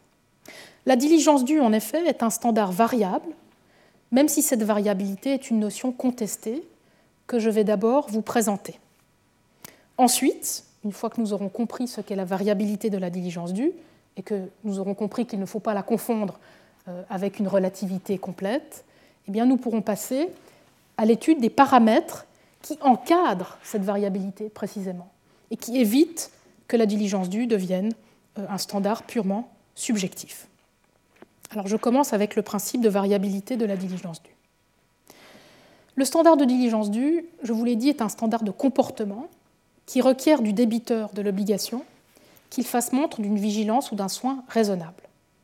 Et ce test du raisonnable, je l'ai dit tout à l'heure, comprend deux volets. Un premier test de raisonnabilité impersonnelle, générale et universelle, que nous venons de couvrir.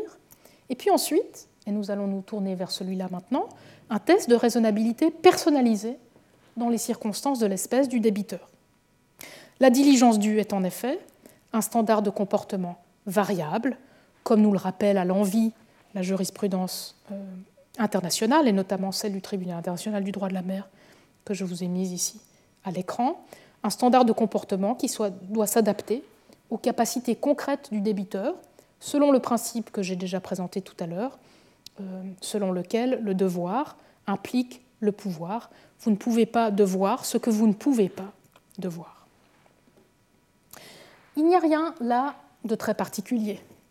Toute norme, même universelle, doit être spécifiée et contextualisée dans un cadre social donné avant de pouvoir donner lieu à des obligations concrètes. Dans un monde caractérisé par de grandes différences entre États, mais aussi entre organisations internationales, cette contextualisation du standard de diligence due est d'autant plus essentielle.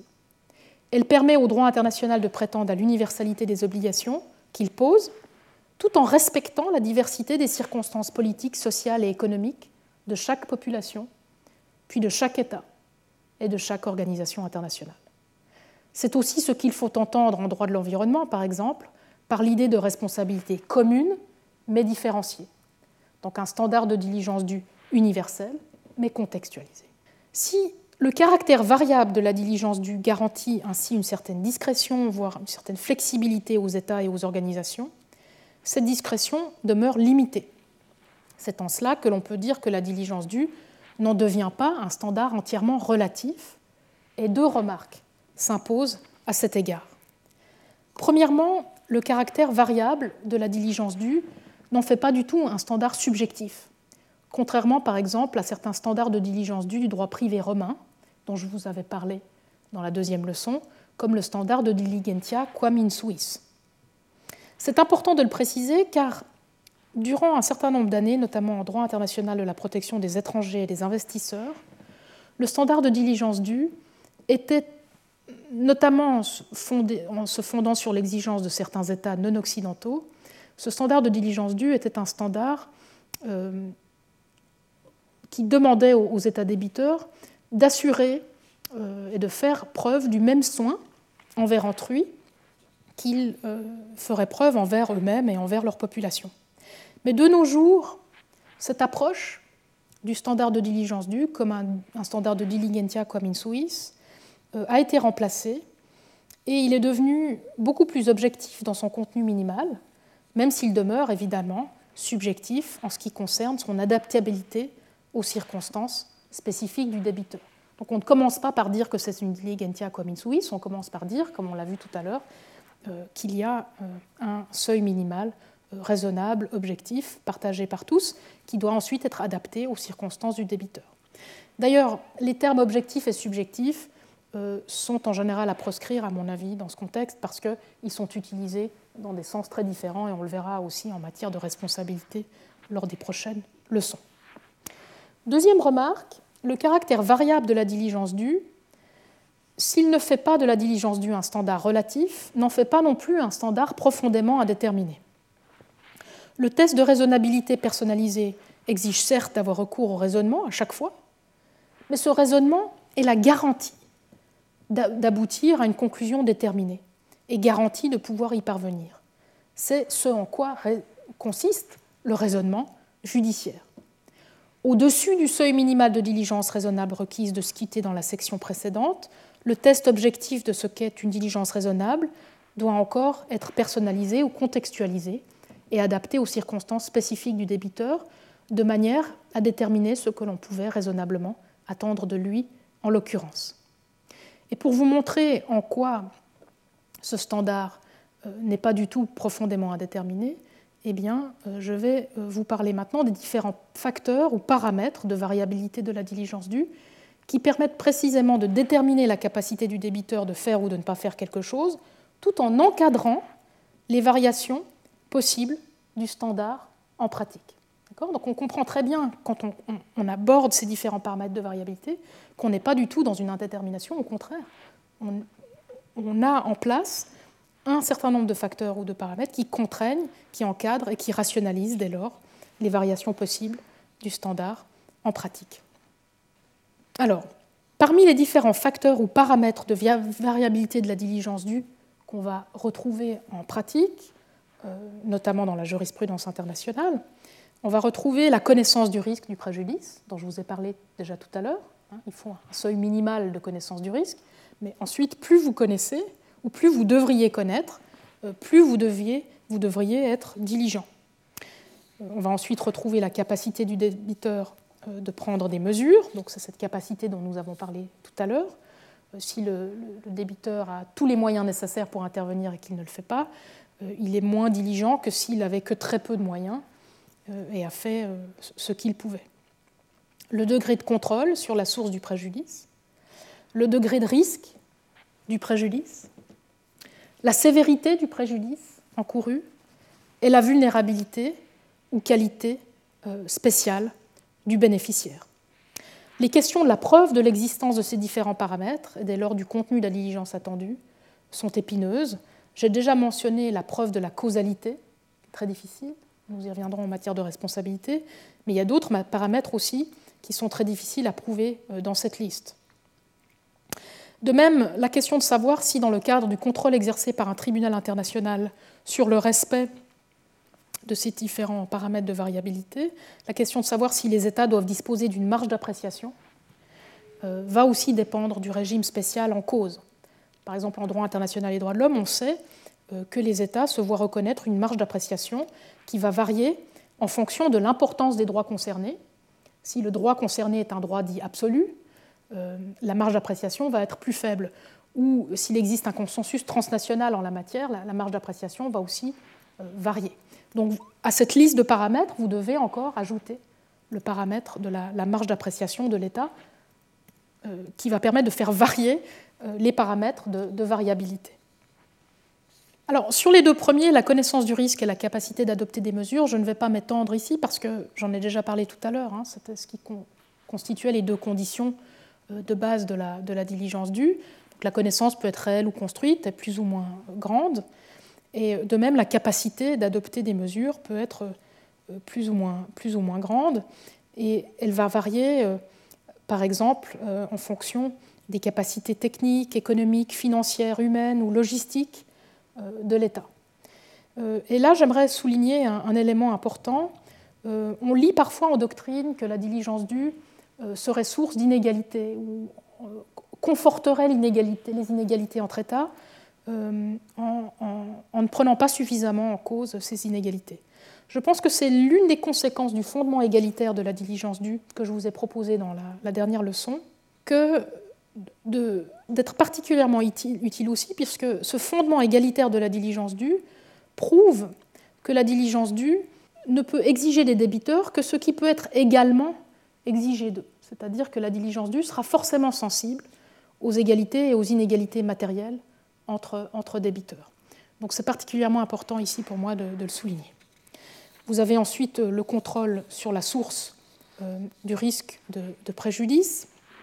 Ici, euh, en fonction euh, du, type de contrôle, euh, par exemple territorial ou juridictionnel, ou simplement un contrôle fondé sur d'autres liens, comme nous l'avons vu lors de la, précédente leçon, vous allez avoir des, grandes variétés.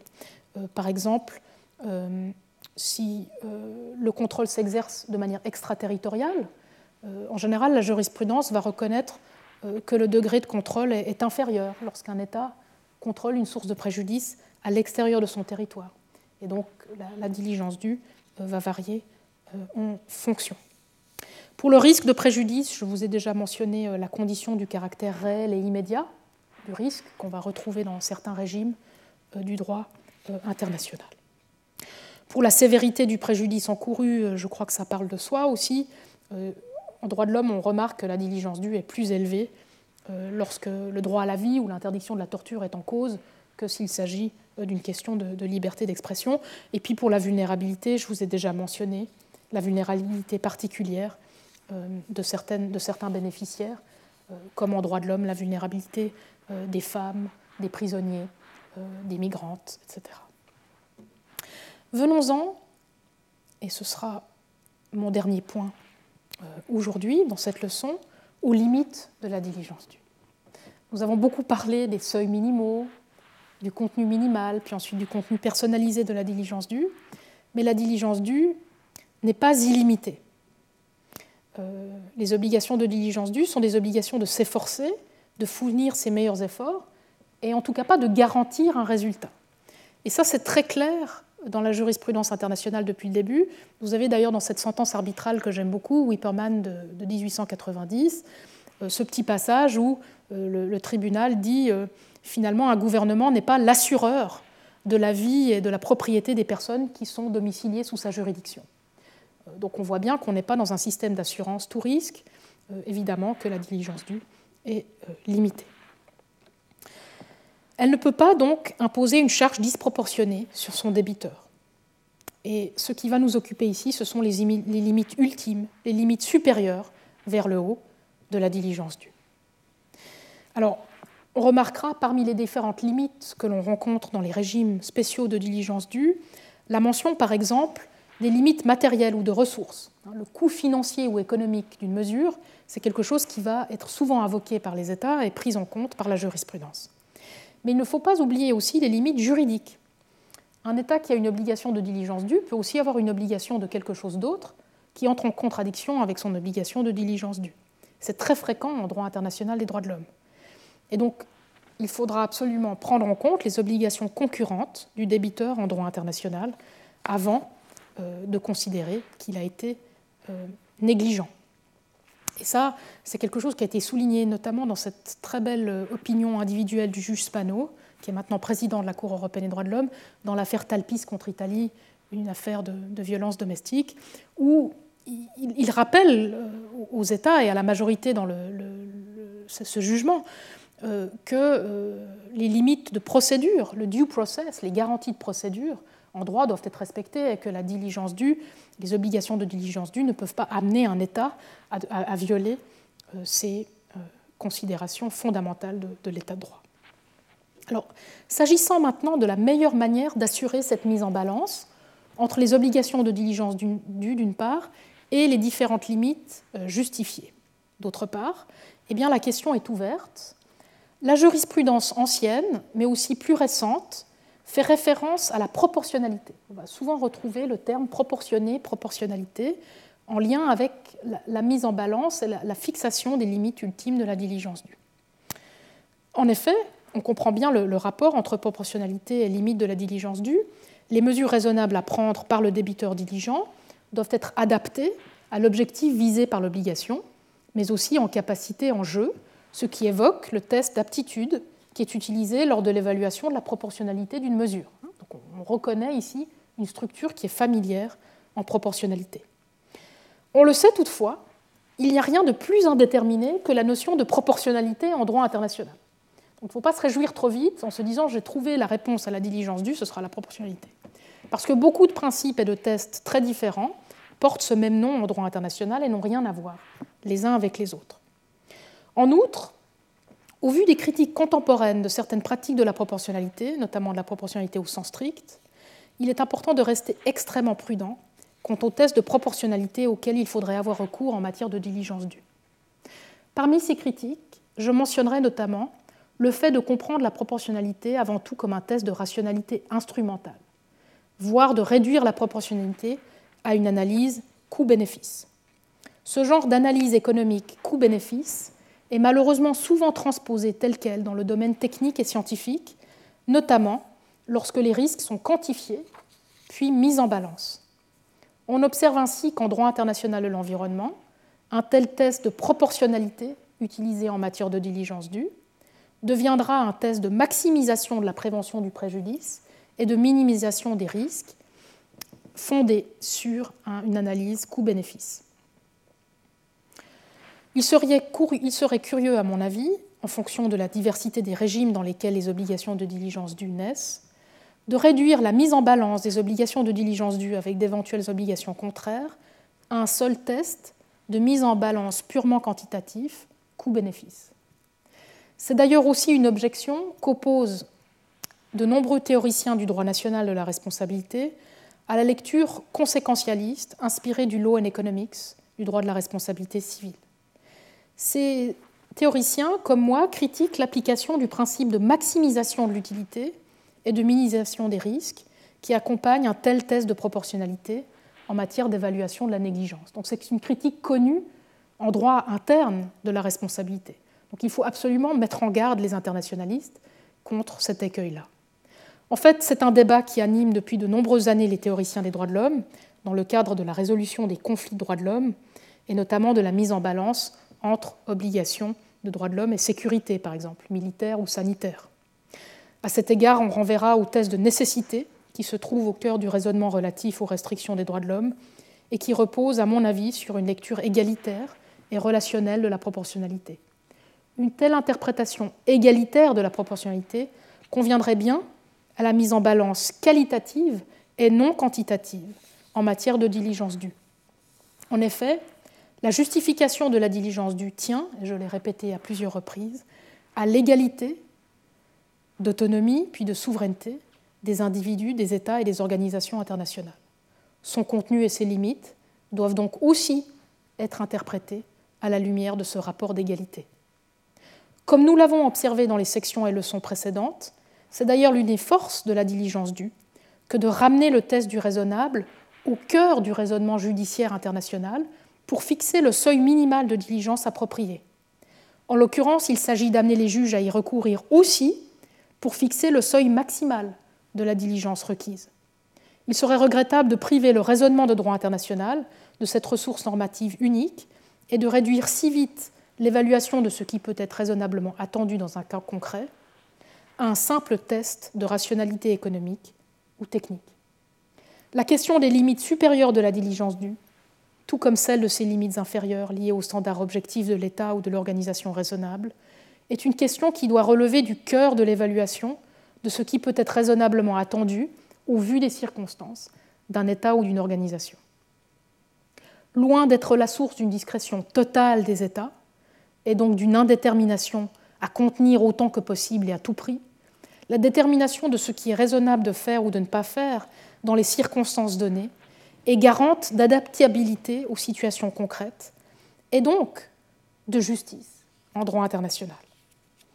En échange, toutefois, l'obligation de diligence raisonnable exige aussi de ces institutions qui nous gouvernent qu'elles justifient leurs actions et omissions. En un mot, qu'elles nous donnent des raisons et nous rendent des comptes. C'est ce qu'elles ne font plus lorsque la délibération autour du raisonnable est remplacée par un pur calcul économique des coûts ou par une simple vérification de processus scientifiques. Ces formes de contrôle et de vérification sont en outre souvent déléguées à des associations professionnelles ou à des experts scientifiques qui paraîtront ensuite en justice, que les juges internationaux sont désormais contraints de suivre, au lieu de délibérer entre eux des raisons qu'avancent nos États et nos organisations internationales. Dans la prochaine et cinquième leçon, qui sera aussi la première partie de la troisième partie du cours, nous quitterons le régime des obligations primaires de diligence due pour passer de l'autre côté du miroir de la diligence due. Nous examinerons le régime de la responsabilité pour négligence indue en droit international de la responsabilité. Je vous remercie encore une fois de votre attention et de votre participation, que ce soit à distance ou en personne ici dans cet auditoire. Merci beaucoup et vous souhaite une excellente fin de semaine. Merci. Retrouvez tous les contenus du Collège de France sur www.colège-2-france.fr.